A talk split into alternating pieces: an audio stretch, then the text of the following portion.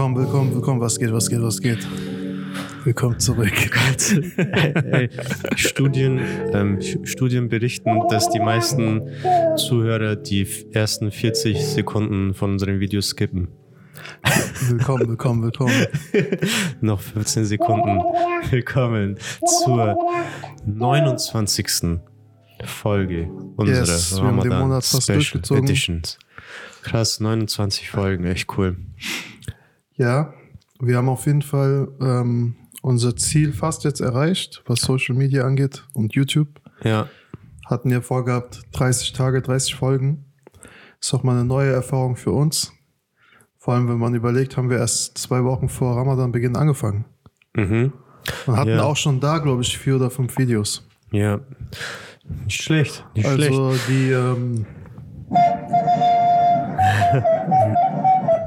das 20th Century Fox Plugdog, Plugdog Studio ist auf jeden Fall ähm, fleißiger machen. Auf jeden Fall, wir würden uns dann auch nach Ramadan belohnen.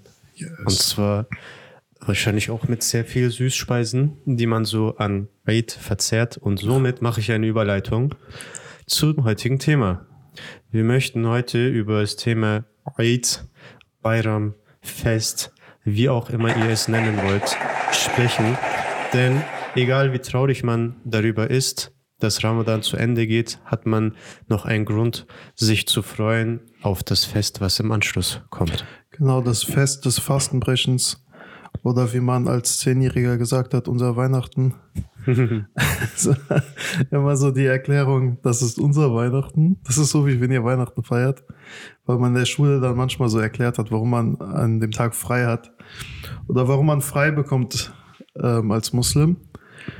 Und ja, es ist, ähm, es ist ein wunderschöner Tag. Wir haben die Folge ein bisschen versucht zu strukturieren am Anfang vielleicht mal so ein bisschen, ähm, wie läuft es in der Heimat ab, weil es ist da schon auf jeden Fall bei mir ist es sehr, äh, sehr ähm, ein sehr großer Unterschied zu Deutschland, wie es da verläuft. Und vielleicht kannst du ja ein bisschen was aus ähm, Türkei ähm, erzählen, wie es Ja. es in der Türkei so läuft. Ähm, Ja, hast, hast du viele Feiertage, Feste ähm, in, in Afghanistan schon verbracht? Ich habe nur einmal, also Kurban. Ich musste auch, musste auch kurz Eid mal überlegen. Also meistens bekommt man es dann halt über die Verwandten oder Ja. über die ganzen ähm, Fernsehberichte und so weiter mit. Also ich war beim Opferfest, war ich in 2015 ja, war ich in, Opferfest ist krank in der Türkei, aber das machen wir mal. war ich in, äh, in Afghanistan. Aber ansonsten, ähm, dadurch, dass meine Großeltern und meine Eltern es natürlich komplett eigentlich nur aus Afghanistan kennen, ist man mit den Erzählungen und mit den Vergleichen zwischen wenn hier und dort aufgewachsen. Doch, erzähl doch kurz ein bisschen, wie es wie es Ja, ich mache das abläuft. kurz. Ähm, es ist natürlich das größte Fest im Jahr.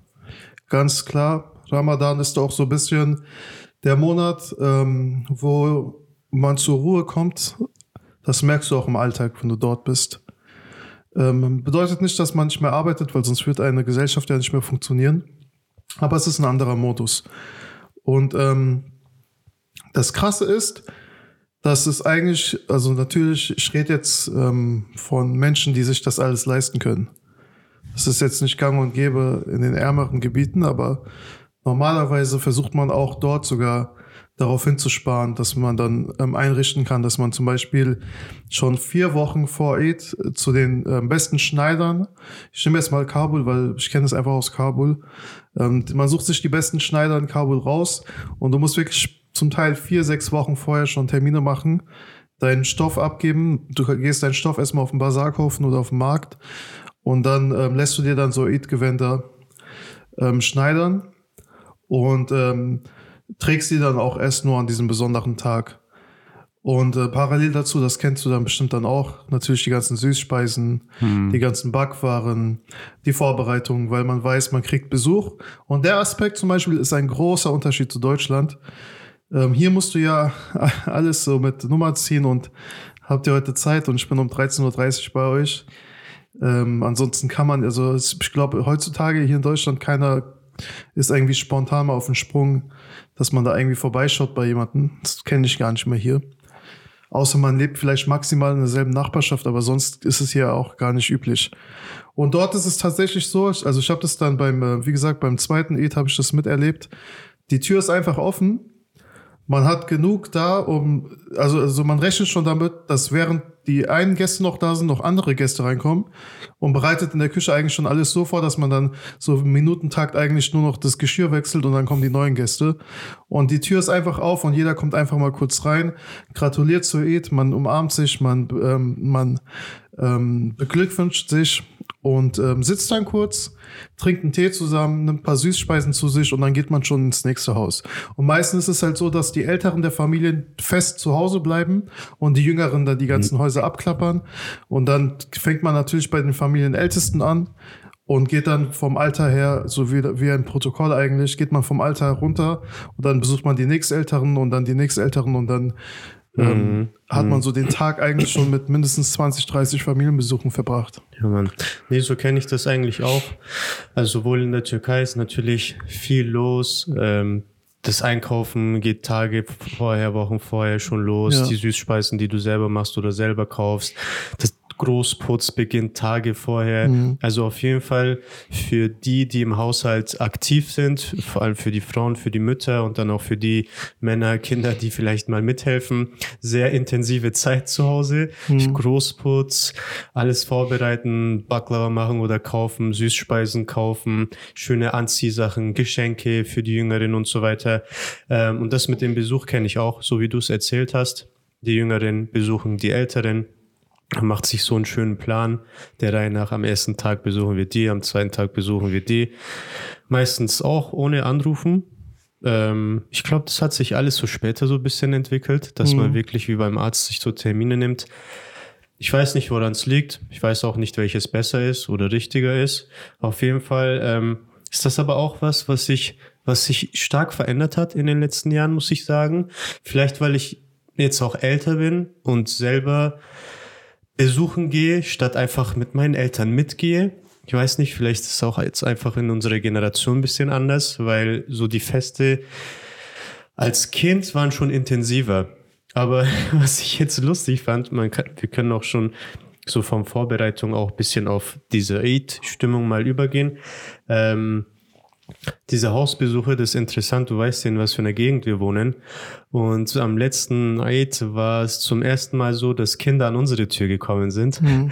Und das fand ich ganz spannend, weil es auch so voll unerwartet war. Es war halt das erste Mal, weil seitdem wir halt auch ein Kind haben, hat er jetzt auch irgendwie Freunde. Mhm. So. Und die waren dann halt, dann, die standen dann halt auf einmal vor unserer Tür und ich war dann erstmal voll überfordert. Ja. Und ich dachte, hä, wann haben wir Rollen getauscht? Ich bin doch immer von Tür zu Tür gezogen. So wie bei Halloween. Hab mich gefreut, wenn ich statt ähm, Bonbons Geld bekommen habe. Ja, ja. Und die waren auch so drauf. so, willst du dieses Bonbon? Nein. Ist diese Schokolade? Nein. So, was willst du? so völlig überfordert. Ja. Aber um irgendwie noch chronologisch zu bleiben, wie war es für dich so als Kind oder als Jugendlicher äh, an, an ein Eid von Haus zu Haus zu ziehen? Das ist ja schon fast wie Halloween, wie du schon gesagt hast. Ja, so. also es war halt weniger bei uns ähm, von Haus zu Haus. Bei uns war es tatsächlich eher so, dass man sich ähm, gemeinsam bei meinen Großeltern versammelt okay. hat. Also mein, äh, meine Großeltern waren da so zentrale Anlaufstelle für die gesamte Familie. Ja, wenn die da sind, dann. Genau. Klar. Und ähm, dadurch, dass die dann die Familienältesten waren, kommen dann auch Cousinen, Cousins zweiten, dritten Grades, also wirklich jeder. Also dadurch, dass mein Opa der Älteste war in der Familie, mm. ist dann wirklich jeder gekommen. Und das heißt, für uns war es sehr leicht, weil es war, es war, es war der Großvater meiner äh, mütterlicherseits. Das heißt, die Fam Familie meiner Mutter hat man dann komplett an dem Tag gesehen, ja. man bei meinem Opa zu Hause war. Checkpot. Ja, weil mittags kamen so, also am Anfang kamen erst die Ängsten und dann hast du mal gemerkt, dass der Grad so entfernter wird, aber die Leute kommen trotzdem. Mhm. Einfach weil das Protokoll dann so stimmen muss, weil mein, das wäre so eib, wenn mein Opa irgendjemanden besuchen gehen müsste. Ja. Und dann haben wir halt am ersten Tag meistens, weil mein Opa auch väterlicherseits ist er älter als die Geschwister von meinem Vater, die in Deutschland mhm. leben, waren wir am ersten Tag natürlich bei ihm und am zweiten Tag haben wir dann die Älteren von mein, aus der Seite von meinem Vater besucht und da war es dann eher so, dass wir dann wirklich von Familie zu Familie fahren mussten. Es war so eine Mischung zwischen anstrengend und Freude, Weil Freude immer, wenn es dann die eng, engeren Verwandten sind, wenn es der erste Onkel ersten Grades ist, wenn es dann irgendwann der Onkel vierten, fünften Grades ist und dein Cousin mhm. siebten Grades, dann ist auch so die Bindung nicht so, nicht so sehr gegeben wie bei deinen Cousins ersten Grades. Und dann war es eher so, ich will eigentlich hier bleiben, warum fahren wir jetzt noch weiter? Mhm. Wir haben doch hier total Spaß. Und aber im Nachhinein findet man es natürlich schön, weil wenn ich jetzt daran denke, dass man die meiste Zeit eher so ähm, es nicht mehr möglich ist, wie früher so viel Zeit miteinander zu verbringen, weil man vielleicht älter geworden ist, ähm, dann war das natürlich schon schön rückblickend. Was mhm. jetzt noch, ähm, was ich noch dazu ergänzen wollte, was auch sehr äh, gang und gäbe ist, dass man nach dem Eidgebet erstmal bei uns zum Friedhof fährt und dann die ähm, Dua oder Bittgebete für die Verstorbenen in der Familie spricht sie nochmal besucht, ihr Grab nochmal ein bisschen herrichtet, Blumen drauflegt, ähm, zusammen dann nochmal verweilt und dann äh, direkt dann zu den Familien fährt. Mm, super. Nee, und das habe ich jetzt gar nicht gedacht, weil keiner von den Verwandten hier in Deutschland liegt, ja. von uns. Aber in der Türkei stimmt, das kommt auch ganz weit vorne mit. Ja, für mich waren das auch schön. Na klar, wie du schon gesagt hast, je nachdem, bei welcher Familie man ist, wenn es jetzt der dritte Tag ist und du bist bei Familie Nummer 30 und du hast irgendwie ja. überhaupt keinen Bock mehr auf die ganzen Leute, dann kann es anstrengend sein. Vor allem als Kind realisierst du vielleicht auch erstmal gar nicht, wie wichtig das ist, dass man sich mhm. besucht, weil heutzutage wo jetzt alles übers Handy und FaceTime und so weiter läuft, vermisst man dann manchmal doch die ganzen Besuche. Ja, ja. Für mich waren dann halt die schönen Sachen so, alle haben sich drauf gefreut. Es war schön, dass man sich gegenseitig gesehen hat. Mhm. Man hat immer schön gegessen, wenn man bei irgendjemanden war. Äh, ganz schlimm bei mir war, okay, das mit den Umarmen, Küssen, Hausbesuche, Handy, jetzt bin ich gespannt, wie es jetzt dieses Jahr dann eigentlich wird. Ob man jetzt viele so Hausbesuche machen wird, mhm. wie man sich irgendwie gratuliert, ist ja auch alles ein bisschen jetzt komisch. Auf jeden Fall ein Moment, woran ich mich noch sehr gut erinnern kann, war nach an einem Aid habe ich bei den Hausbesuchen so viel Baklava gegessen, mhm. Dass mir danach so schlecht wurde. So, es gibt viele solcher Geschichten. Dass ich die darauffolgenden ungelogen drei Jahre kein Baklava mehr gegessen habe. Kennst du das, wenn du von etwas so viel zu dir nimmst, ja, ist, ja. dass du das einfach nicht mehr sehen kannst, dass allein ja, durch den Gedanken daran schon dir schlecht wird. Das war tatsächlich einmal so der Fall. Und ich habe jetzt erst in den letzten paar Jahren jetzt wieder angefangen, das zu essen. Manche werden sich denken, alle übertreibt nicht, das ist nur Baklava. Aber ähm, ja, das war sowas, an das ich mich gut erinnern kann. Ja, und also ich denke, was vielleicht so ein wichtiger Aspekt ist, dass es ähm, also generell, als die Eltern hierher gekommen sind, war es immer so ein bisschen ein Struggle, glaube ich, so ein bisschen für die Eltern. Wie kann man dem Kind erklären, was das für ein Fest ist? Mhm. Weil man als Kind einfach äh, die Präsenz von Weihnachten hier so stark wahrgenommen hat. Du gehst in die Geschäfte, du gehst in den Supermarkt, überall ist Weihnachtsmusik, überall gibt's Weihnachtsartikel, es laufen Weihnachtsfilme und dann erzählen die deine Mitschüler, wie die die ganze Zeit irgendwie die größten Geschenke bekommen. Dann denkst du dir so als Kind natürlich, okay, wo, ist, wo bleibt das bei uns? Und ähm, es ist, der Kampf ist, es ist eigentlich total sinnbildlich vertretbar, kann man das so zwischen diesem Generationskonflikt auch in der Gesellschaft hier, weil früher war Weihnachten auch nicht so materialistisch wie jetzt. Also die Älteren haben dann früher tatsächlich gab es Mandarinen als Geschenk oder gab es echt mal so eine Socke, wo Walnüsse drin waren. Und es ging einfach nur um die Symbolik und nicht mhm. um das, um wer hat dieses größte Lego-Spielzeug bekommen. Und das ist dann so ein bisschen der Struggle, glaube ich, dass man eben so in einer kapitalistischen Gesellschaft oder in einer materialistischen Gesellschaft den Kindern dann irgendwie nahebringen muss, dass uns, also dass die Festtage einen anderen Hintergrund haben und es geht nicht nur um Geschenke. Natürlich ist es immer ganz schön gewesen, wenn wir so den Fünfer oder den Zehner vom Onkel bekommen haben. So unser beider Geld.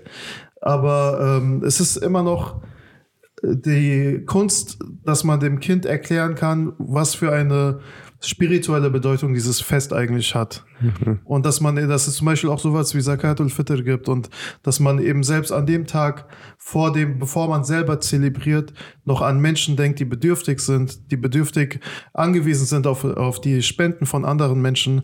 Und das ist eine ganz tiefere Bedeutung, die auch Weihnachten mal hatte in Deutschland, wo man dann zum Beispiel mit Familien wirklich durch Nachbarschaften gezogen ist und mit den Kindern mal geschaut hat, wer ist bedürftig, wen kann man was geben.